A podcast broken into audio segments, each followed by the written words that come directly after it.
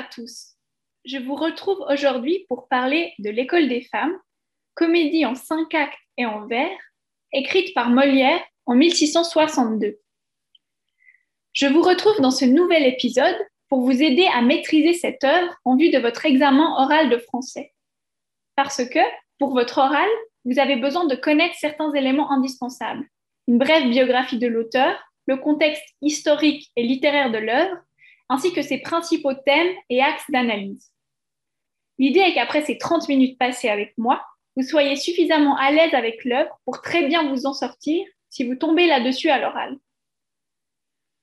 Nous allons donc commencer par une brève biographie de Molière. Molière, de son vrai nom Jean-Baptiste Poquelin, né à Paris en 1622 dans une famille de tapissiers. Après une enfance particulièrement difficile, marquée par les morts successives de son jeune frère et de sa petite sœur, emportés par la variole, auquel Jean-Baptiste lui-même échappe de peu, puis de sa mère en 1632, touchée par la tuberculose, il étudie au collège de Clermont.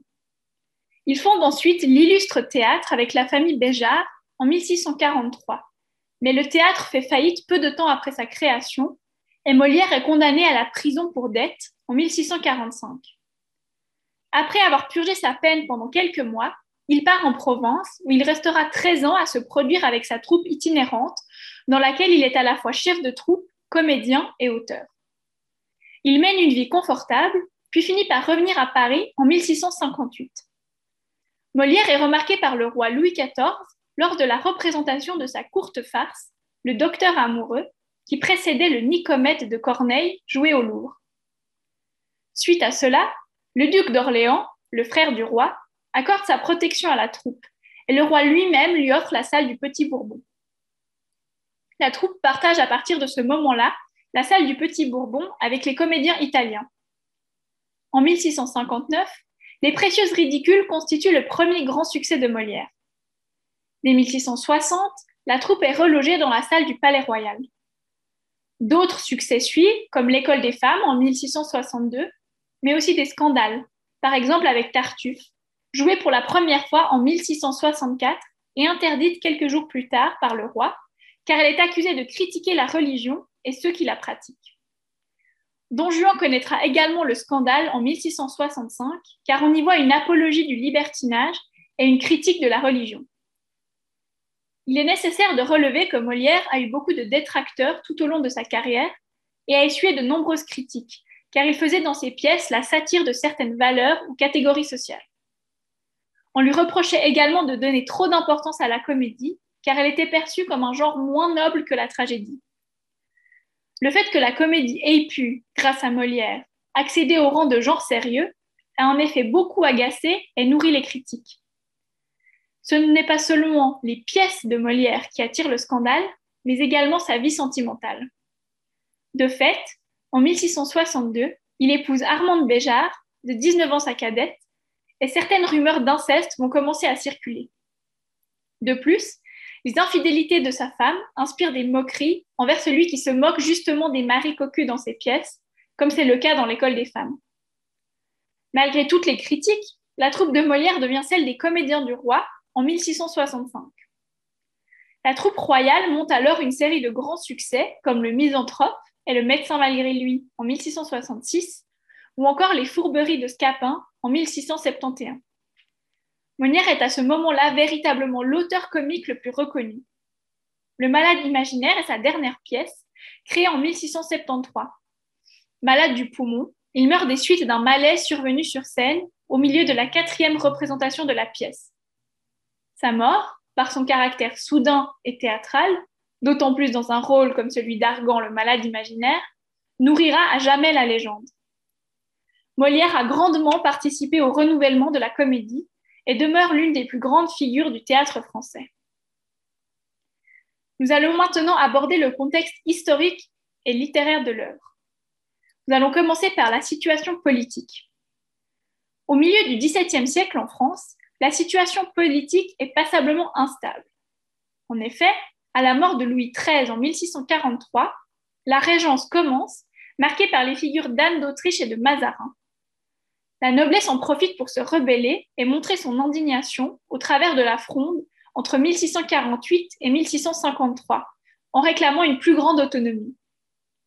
Mais tout est rétabli en 1661, lorsque, à la mort de Mazarin, le jeune Louis XIV, que l'on surnommera le roi Soleil, entame son règne personnel quelques mois avant que Molière ne crée l'école des femmes.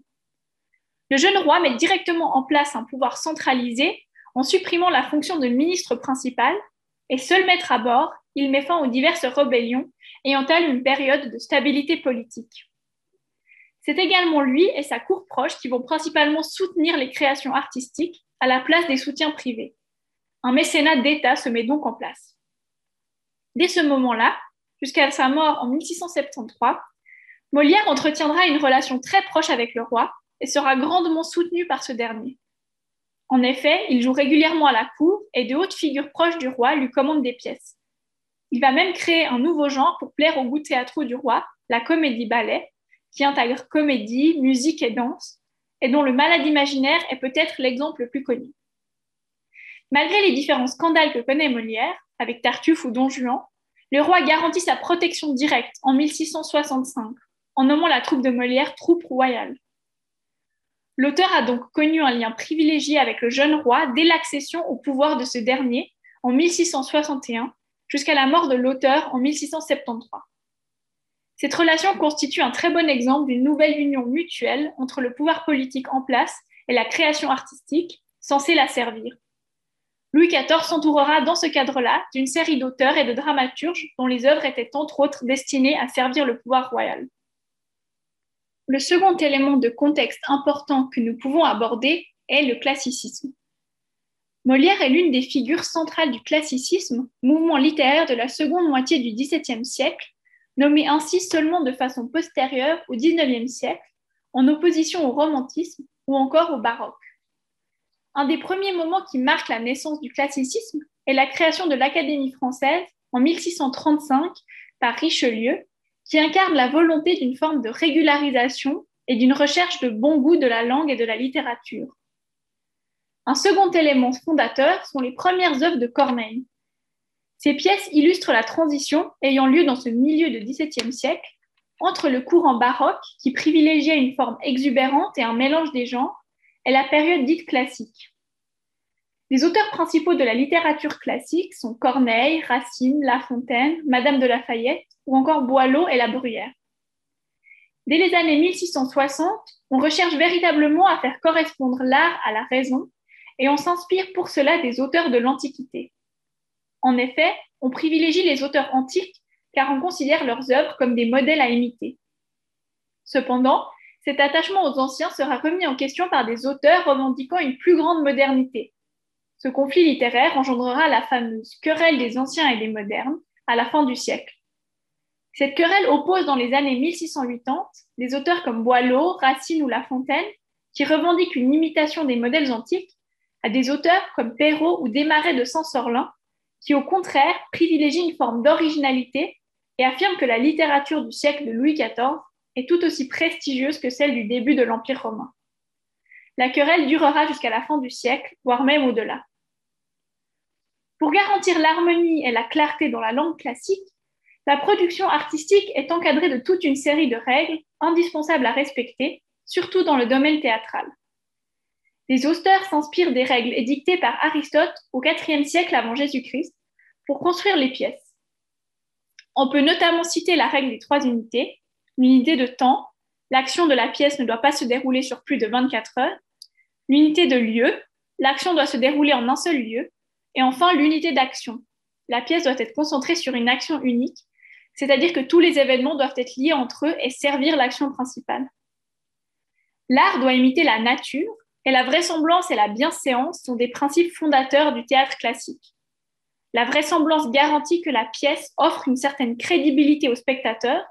On ne représente pas des événements qui ne pourraient pas avoir lieu dans la vie réelle. Quant à la bienséance, elle garantit que les auteurs respectent certaines normes de conduite dans ce qui est montré aux spectateurs. La nudité est par exemple bannie de la scène, de même que les scènes de mort, sauf dans les cas où la mort est feinte ou théâtralisée. Nous pensons par exemple aux scènes du malade imaginaire où les personnages miment leur propre mort. Boileau va théoriser ces différents éléments dans son art poétique en 1674 en revendiquant une langue littéraire la plus harmonieuse possible. Ces différentes règles sont surtout prévues pour le genre le plus noble à l'époque, c'est-à-dire la tragédie. Elle est incarnée principalement par Corneille, puis par Racine, qui s'imposent comme les maîtres par excellence de la tragédie classique. La comédie n'étant pas assimilée à un genre prestigieux, elle n'est pas aussi sévèrement soumise aux règles classiques, mais Molière s'efforce de respecter certaines règles. L'école des femmes respecte en effet la règle des trois unités. Cependant, on lui a quand même reproché de ne pas avoir totalement respecté l'unité d'action dans la pièce, dans la mesure où une grande partie des actions ne sont pas montrées sur scène, mais seulement racontées par Horace. Mais ce choix peut être justifié par la nécessité de respecter l'unité de lieu. Malgré cette considération moindre de la comédie, Molière sera vu postérieurement comme la figure centrale de la comédie classique, notamment parce qu'il rend justement à ce genre ses lettres de noblesse. Nous pouvons maintenant aborder le genre de la comédie. Le principal genre comique depuis le Moyen Âge était la farce, caractérisée surtout par une intrigue simple, des personnages stéréotypés, comme le mari cocu et la femme infidèle, et par des situations grotesques et parfois violentes ou très vulgaires. Au moment où Molière se met à écrire des pièces, ce genre est complètement démodé. Il va néanmoins s'en inspirer et va y ajouter les inspirations qu'il a pu observer chez les comédiens italiens qu'il côtoie à la salle du Petit Bourbon. Ces derniers pratiquent le genre de la commedia dell'arte, comédie populaire italienne qui partage beaucoup de points communs avec la farce française, comme la brièveté des pièces, les personnages types, Harlequin, Polichinelle, etc., et les situations qui reviennent. La commedia dell'arte est également caractérisée par l'utilisation de masques, l'improvisation des comédiens et la pratique de danse, de chant et d'acrobatie. Avec ces diverses inspirations, Molière renouvelle donc le genre de la farce en atténuant sa vulgarité et en créant des pièces plus développées, sérieuses et construites. Il ne cherche plus simplement à faire rire, mais s'empare de véritables sujets de société pour dénoncer certains comportements contraires aux valeurs du XVIIe siècle. La nouvelle comédie cherche à la fois à plaire et à instruire le public, et on lui attribue une visée morale claire. C'est justement avec l'école des femmes, qui accède au rang de la grande comédie, que ce genre va regagner ses titres de noblesse, car elle reprend les caractéristiques d'une pièce complète, normalement réservée à la tragédie, c'est-à-dire cinq actes et l'utilisation des alexandrins. Molière y met les influences farcesques et le sérieux de la satire sociale, tout en donnant plus de relief aux personnages, habituellement très stéréotypés, de la farce. Enfin, nous pouvons encore aborder les sources et suites de l'école des femmes. Dans cette pièce, Molière reprend un thème déjà traité dans l'histoire littéraire. Sa source principale est la nouvelle La précaution inutile, écrite en 1655 par le romancier Paul Scarron. Ce récit inaugure la thématique de l'homme qui, effrayé par le cocuage, enferme une jeune femme pour qu'elle demeure innocente et devienne une épouse fidèle, mais qui se fait tromper par un jeune homme qui déjoue son autorité et séduit la jeune femme. Cette nouvelle, inspirée d'une nouvelle espagnole, va aussi donner lieu à une pièce de théâtre en 1661, L'école des cocus ou la précaution inutile de Dorimont. La thématique est donc déjà présente dans le théâtre français. Molière va d'ailleurs lui-même développer ce thème avant l'école des femmes dans une autre pièce, l'école des maris, qui met en scène Sganarelle, une version plus bouffonne et moins nuancée que le sera Arnolphe, personnage ridicule dont le public se moque. Par ailleurs, le titre L'école des femmes fait assez directement allusion à l'école des filles, ouvrage érotique publié en 1655, mais immédiatement interdit. Le texte, très cru, met en scène deux dialogues entre deux femmes, une expérimentée et une novice. L'œuvre fait scandale, évidemment pour son obscénité, mais plus particulièrement parce que ce sont des femmes qui prennent en charge cette parole érotique. Molière, avec son clin d'œil à cette œuvre, joue déjà sur les allusions sexuelles très présentes dans l'école des femmes. La pièce va également engendrer beaucoup de textes après sa parution. En effet, l'école des femmes va démarrer une querelle qu'on a justement nommée la querelle de l'école des femmes, à cause de différentes critiques faites à la pièce. Le premier texte à nourrir cette querelle est les Nouvelles Nouvelles de Dono de Visée, publié très peu de temps après la création au théâtre de l'école des femmes. L'auteur reproche principalement à Molière de reprendre un sujet déjà connu, mais il va également souligner les qualités de la pièce. Pour répondre à cette critique et à d'autres, principalement l'obscénité de la pièce, la critique de la religion et le fait que des éléments farcesques soient mis en scène dans une pièce de cinq actes, Molière écrit la critique de l'école des femmes, courte pièce en un acte, jouée en 1663. Elle met en scène un groupe de jeunes gens qui discutent de l'école des femmes. Deux camps peuvent y être distingués, ceux qui soutiennent la pièce et ceux qui la critiquent. La critique de l'école des femmes constitue le moyen idéal pour Molière d'affronter ses détracteurs en répondant aux différentes accusations adressées à sa pièce. Nous allons maintenant rapidement résumer la pièce. L'école des femmes met en scène le personnage d'Arnolphe, un homme d'âge mûr qui décide de gérer l'éducation d'Agnès, la jeune fille dont il est devenu tuteur lorsqu'elle avait 4 ans. Le premier acte nous apprend qu'il l'a placée dans un couvent avant de l'enfermer chez lui afin qu'elle demeure dans l'ignorance la plus totale et fasse une épouse innocente et fidèle. En plus d'être enfermée, Agnès est gardée par des valets très simples d'esprit, Alain et Georgette, choisis pour éviter qu'ils aient la moindre influence sur elle.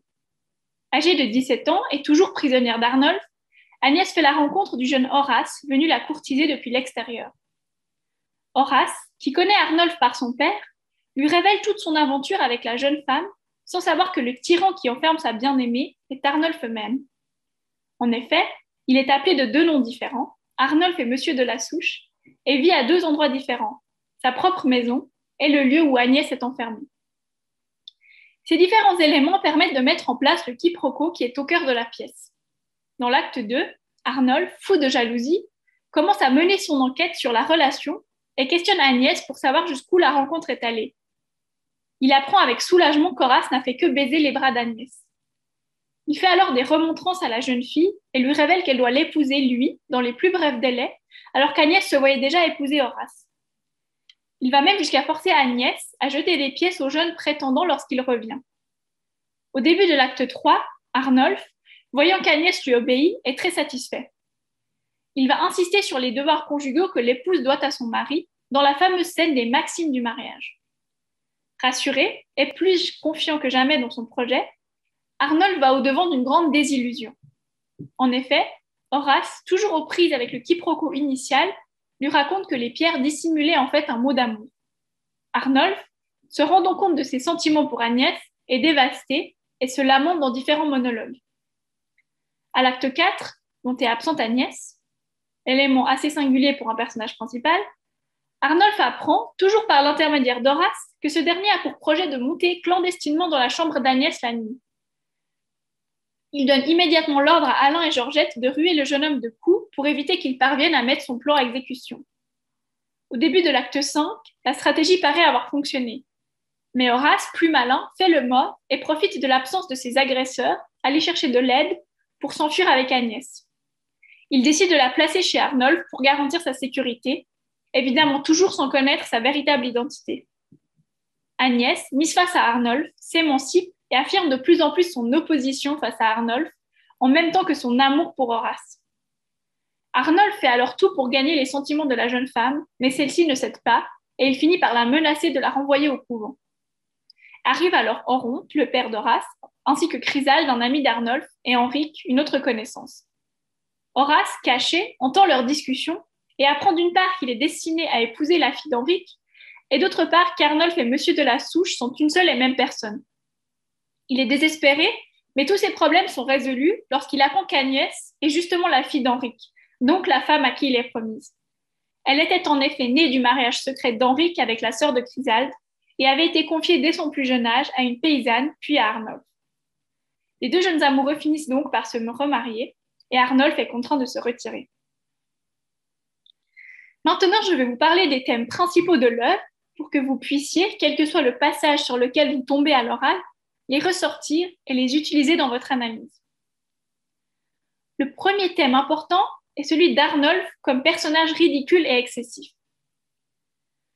Le premier élément central sur lequel il est important de revenir est le personnage d'Arnolphe, dont le nom donne directement le ton de la pièce.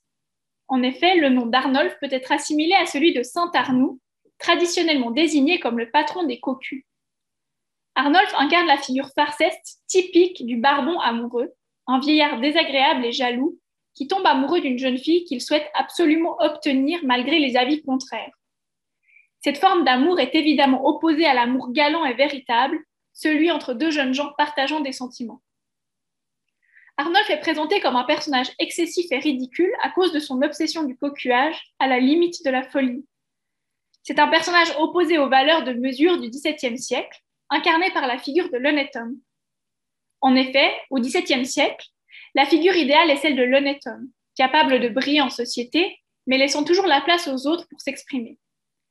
Il doit être très ouvert d'esprit, avoir toujours le sens de la plaisanterie et être capable de dissimuler ses sentiments négatifs, comme la jalousie ou l'égoïsme. Il n'en fait jamais trop et est toujours d'une compagnie agréable. L'honnête homme est incarné dans la pièce par Chrysalde, l'ami d'Arnolphe, qui met ce dernier en garde contre son obsession de ne pas être cocu. Il relativise le cocuage et ses conséquences à Arnolphe à la scène 1 de l'acte 1 et à la scène 8 de l'acte 4. Dans un premier temps, il essaye de le faire changer d'avis en objectant que la plupart des hommes qui se moquent des maris trompés finissent eux-mêmes par devenir cocus. Il poursuit en soulignant que vivre avec une jeune fille sotte serait d'une part ennuyeux et d'autre part ne protégerait pas forcément Arnolphe d'être trompé, dans la mesure où elle pourrait agir sans même s'en rendre compte, argument qui sera par ailleurs vérifié dans la suite de la pièce. On le voit dans cette citation de Chrysalide. Outre qu'il est assez ennuyeux que je crois d'avoir toute sa vie une bête avec soi, pensez-vous le bien prendre et que sur votre idée, la sûreté d'un front puisse être bien fondée? Une femme d'esprit peut trahir son devoir, mais il faut pour le moins qu'elle ose le vouloir. Et la stupide au sien peut manquer d'ordinaire, sans en avoir l'envie et sans penser le faire. Dans la seconde scène, Chrysal cherche véritablement à montrer à Arnold que le cocuage n'est qu'un moindre mal et qu'il ne doit pas le redouter. Mettez-vous dans l'esprit qu'on peut du cocuage se faire en galant homme une plus douce image, que des coups du hasard aucun n'étant garant, cet accident de soi doit être indifférent. Cependant, Arnolphe n'écoute jamais les conseils de Chrysalde, qui incarne la vision de Molière. Il est borné dans son idée de vouloir absolument éviter le cocuage, et son obstination et le caractère excessif de son projet en font un personnage ridicule qui n'arrive pas à se détacher de sa peur. Son insistance à ne pas être cocu et son attachement à l'honneur sont caractéristiques d'une ancienne noblesse, qui a été progressivement remplacée par une nouvelle, plus ouverte et mesurée, incarnée, comme on l'a dit, par Chrysalde. La confiance absolue d'Arnolphe dans son projet va toutefois se dégrader au cours de la pièce, comme nous pouvons le voir dans l'évolution de son comportement. À la fin du premier acte, il est convaincu du bien fondé et de l'efficacité de son projet et est déterminé à aller au bout et à profiter de l'innocence qu'il a créée en assurant l'éducation d'Agnès. Cependant, déjà à la fin de l'acte 2, ébranlé par les révélations involontaires d'Horace, sa confiance a nettement diminué. Il comprend qu'il a des sentiments pour Agnès et commence à admettre la possibilité que son honneur soit bafoué. Le retournement du projet d'Arnolphe va par ailleurs initier des moments où ce dernier perd totalement la maîtrise de lui-même, ce qui nous montre sa part d'humanité au-delà du ridicule et donc aussi au-delà du personnage de la farce. Le second thème important est la misogynie. Arnolphe est par ailleurs un personnage extrêmement misogyne. En effet, il perçoit le mariage comme un contrat au sein duquel la femme est clairement soumise à l'autorité de son mari. Il n'y voit aucun amour ou affection et ne cesse douce-pied Agnès, et cela même après s'être rendu compte de ses sentiments pour elle au cours de la pièce. Il trouve nécessaire d'enfermer Agnès car il considère la femme comme intrinsèquement trompeuse et cruelle, ce n'est qu'en étant préservée de toute connaissance du monde et en incarnant une parfaite ingénue que la femme peut constituer une épouse idéale et facile à soumettre. Le projet d'Arnolphe peut se rapprocher du mythe grec de Pygmalion, le sculpteur qui tombe amoureux de sa sculpture Galatée, rendue vivante par Aphrodite. Arnolphe aimerait en effet modeler la femme parfaite à son goût, comme un sculpteur, pour en être le seul maître, comme on peut le voir dans cette réplique de la scène 3 de l'acte 3. Je ne puis faire mieux que d'en faire ma femme, ainsi que je voudrais, je tournerais cette âme, comme un morceau de cire entre mes mains elle est, et je puis lui donner la forme qu'il me plaît. Par ailleurs, la fameuse scène 1 de l'acte 3 met en scène un dialogue entre Agnès et Arnolphe, où ce dernier affirme clairement sa conception des relations entre hommes et femmes et la supériorité affichée de l'homme, quand il dit Votre sexe n'est là que pour la dépendance, du côté de la barbe et la toute-puissance. Il force ensuite Agnès à lire les maximes du mariage qui décrivent les devoirs de la femme mariée. Le contenu de ces maximes, à nouveau extrêmement misogyne et représentatif d'une vision morale stricte et conservatrice, est ridiculisé dans cette scène et provoque le rire.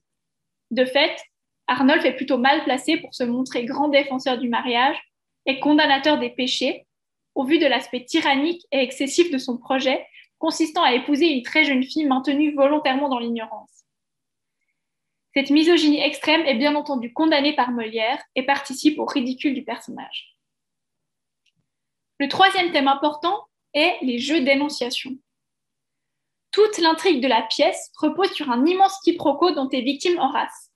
En effet, comme nous l'avons dit, Arnolphe devient le confident du jeune homme sans que ce dernier ne sache qu'Arnolphe est lui-même le cruel maître qui enferme Agnès. Ce malentendu permet des situations comiques de double énonciation où le spectateur sait qu'Horace est en train de critiquer Arnolphe directement face à ce dernier et lui révéler toutes les ficelles de son jeu. Des répliques comme celle-ci à la scène 4 de l'acte 1 revêtent dès lors un fort aspect comique. Horace. Cet entretien vous lasse, adieu. J'irai tantôt chez vous vous rendre grâce. Arnolphe. Ah, faut-il? Horace. De Réchef. Veuillez être discret et n'allez pas de grâce éventer mon secret. Malgré le grand déshonneur qu'Arnolphe subit face à ces révélations, elles lui permettent d'anticiper les prochaines étapes dans la relation des jeunes amoureux et donc de pouvoir les contrer.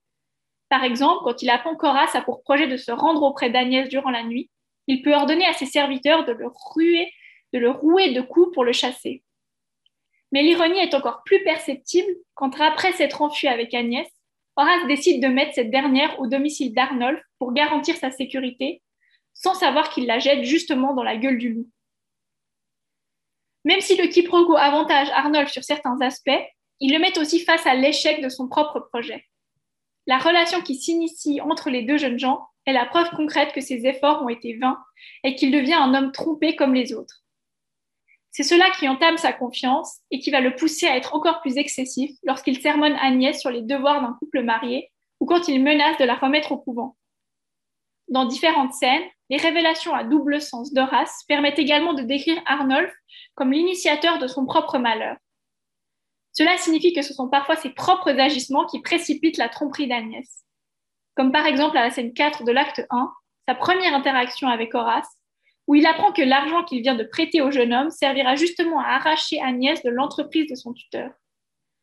Pour moi, tous mes efforts, tous mes vœux les plus doux vont à m'en rendre maître en dépit du jaloux. Et l'argent que de vous j'emprunte avec franchise n'est que pour mettre à bout cette juste entreprise. L'effet comique est à nouveau très présent ici. Le quatrième thème important est celui de l'éducation des femmes et celui de l'émancipation d'Agnès. Comme l'observait Chrysal dans le premier acte, une jeune femme innocente risquera peut-être même plus qu'une femme expérimentée de trahir son mari, car elle le fera sans s'en rendre compte. C'est exactement ce qui se passe avec Agnès, qui malgré son ignorance totale des choses du monde et sa naïveté extrême, va tomber sous le charme d'Horace. Elle suit en effet ses instincts premiers, et malgré toutes les précautions d'Arnolphe, ce qui redoutait le plus se produit. Dans un premier temps, en effet, c'est simplement par compassion qu'elle permet à Horace d'entrer, car elle veut l'aider à soigner la maladie qu'il s'est inventée pour l'approcher. Puis comme elle le décrit très innocemment à la scène 5 de l'acte 2 à Arnolphe, c'est par plaisir sensuel qu'elle accepte d'entamer un contact physique avec le jeune homme. Cela laisse à penser que l'amour ne peut être contrôlé et que tous les projets pour détourner cet instinct, aussi radicaux soient-ils, sont voués à l'échec. Le personnage d'Agnès permet également à Molière de thématiser l'éducation des jeunes filles, comme l'indique déjà le titre de la pièce. Il remet en cause cette volonté extrême de maintenir les jeunes filles dans l'ignorance pour qu'elles deviennent des créatures dociles et soumises à l'autorité de leur mari. Cette éducation est en quelque sorte une éducation inversée, car elle n'a pas pour but d'instruire la jeune fille, mais au contraire de la maintenir dans l'ignorance et donc dans une forme d'obscurantisme. Molière dénonce la conception très conservatrice de l'éducation et du mariage, nourrie notamment par l'Église, qu'il critique par la bouche d'Agnès à la scène 5 de l'acte 2.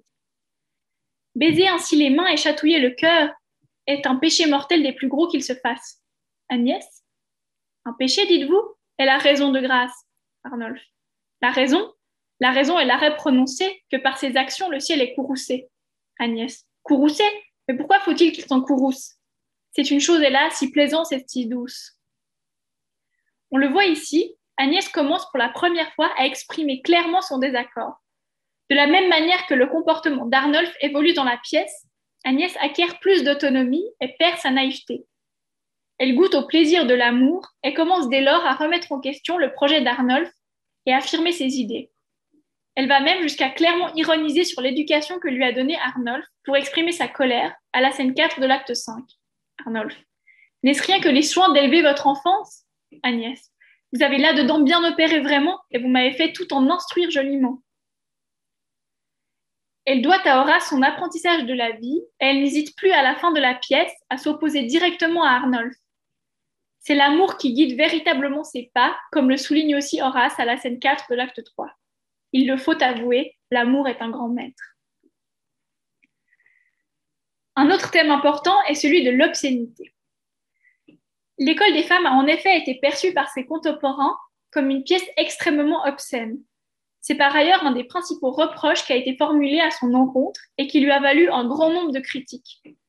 En effet, le texte est marqué par de nombreuses allusions grivoises ou sous-entendues très facilement repérables et compréhensibles. La première scène visée est la scène 5 de l'acte 2, nommée la scène du le.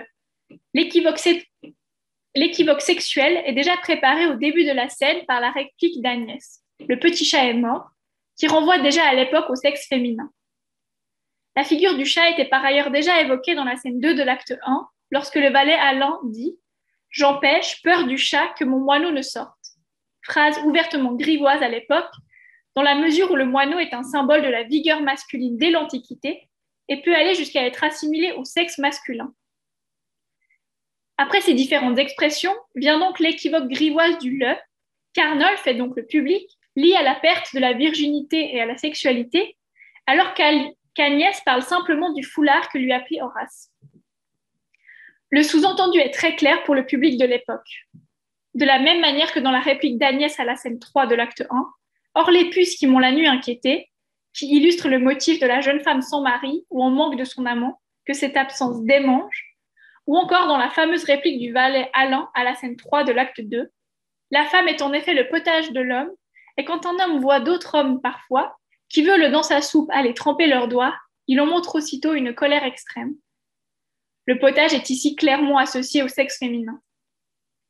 Il faut cependant souligner que Molière utilise très peu de termes vulgaires et la sexualité est toujours évoquée de façon certes très perceptible, mais détournée. Cela lui permettra de se défendre des critiques d'obscénité en justifiant que c'est le spectateur lui-même qui perçoit les équivoques là où il ne devrait pas. Cette position est notamment défendue par le personnage d'Uranie dans la critique de l'école des femmes, qui, lorsque Climène lui reproche l'obscénité de la scène du le, lui rétorque Non, vraiment, elle ne dit pas un mot qui de soi ne soit fort honnête. Et si vous voulez entendre dessous quelque autre chose, c'est vous qui faites l'ordure et non pas elle, puisqu'elle parle seulement du ruban qu'on lui a pris. Le dernier thème important est celui des tonalités et des genres de la pièce. La pièce mêle plusieurs influences et tonalités distinctes.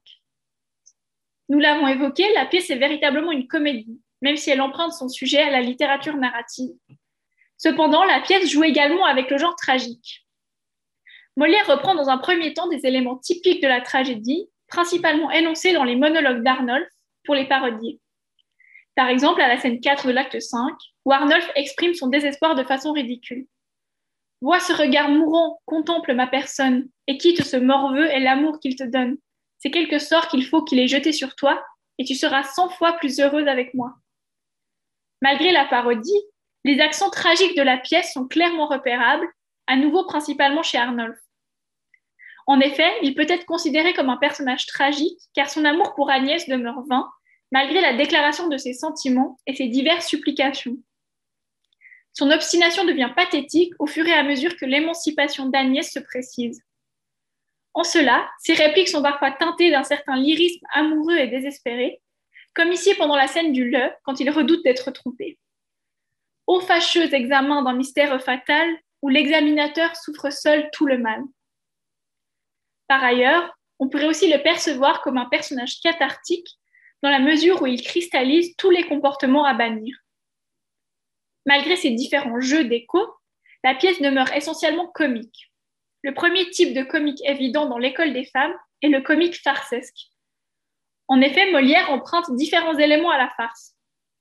D'abord, le thème, celui du barbon amoureux, jaloux et trompé par la jeune femme qu'il convoite. Ensuite, Certaines scènes typiquement farcesques sont présentes, comme les scènes avec les valets, la scène 2 de l'acte 1, la scène 3 de l'acte 2 et la scène 4 de l'acte 4, ou la scène avec le notaire, à la scène 2 de l'acte 4. Ces scènes n'apportent rien à l'intrigue, mais servent uniquement à faire rire le spectateur. On y trouve du comique de mots, avec des références obscènes et des insultes, du comique de gestes avec les coups, ou encore des malentendus et du comique de répétition. Mais nous l'avons dit, Molière ne se contente pas de reprendre les mécaniques de la farce, mais il les associe au genre de la comédie de mœurs, et donc au comique de caractère. Pour cela, il choisit de dépeindre le personnage d'Arnolphe, ridicule par excellence, et dont le comportement obsessionnel provoque le rire du public. C'est son décalage évident avec les valeurs morales partagées par le spectateur qui amuse. Enfin, le comique de situation est également omniprésent dans les différents équivoques et malentendus sur lesquels la pièce est construite. À la fois avec les équivoques grivoises qui sous-tendent les discours d'Agnès, d'Arnolphe et des valets, mais aussi avec les nombreux jeux induits par le quiproquo central dont nous avons déjà parlé. En cela, les confidences d'Horace et Arnolphe revêtent un fort potentiel comique. Par exemple, avec ses questions rhétoriques, quand il souligne la bêtise du maître de ne pas s'être rendu compte du stratagème de la lettre d'amour entourant les pierres. Quand ici Horace dit Eux, n'admirez-vous point cette adresse d'esprit? Trouvez-vous pas plaisant de voir quel personnage a joué mon jaloux dans tout ce badinage? Dites, Arnolphe. Oui, fort plaisant. Horace. Riez-en donc un peu. Le dialogue se poursuit et Arnolphe est forcé de rire à son propre échec. Pour conclure, il est important de retenir que L'École des femmes est la première grande comédie de Molière qui redonne ses lettres de noblesse au genre en se déployant sur cinq actes et en alexandrin, prenant ainsi les dimensions d'une tragédie.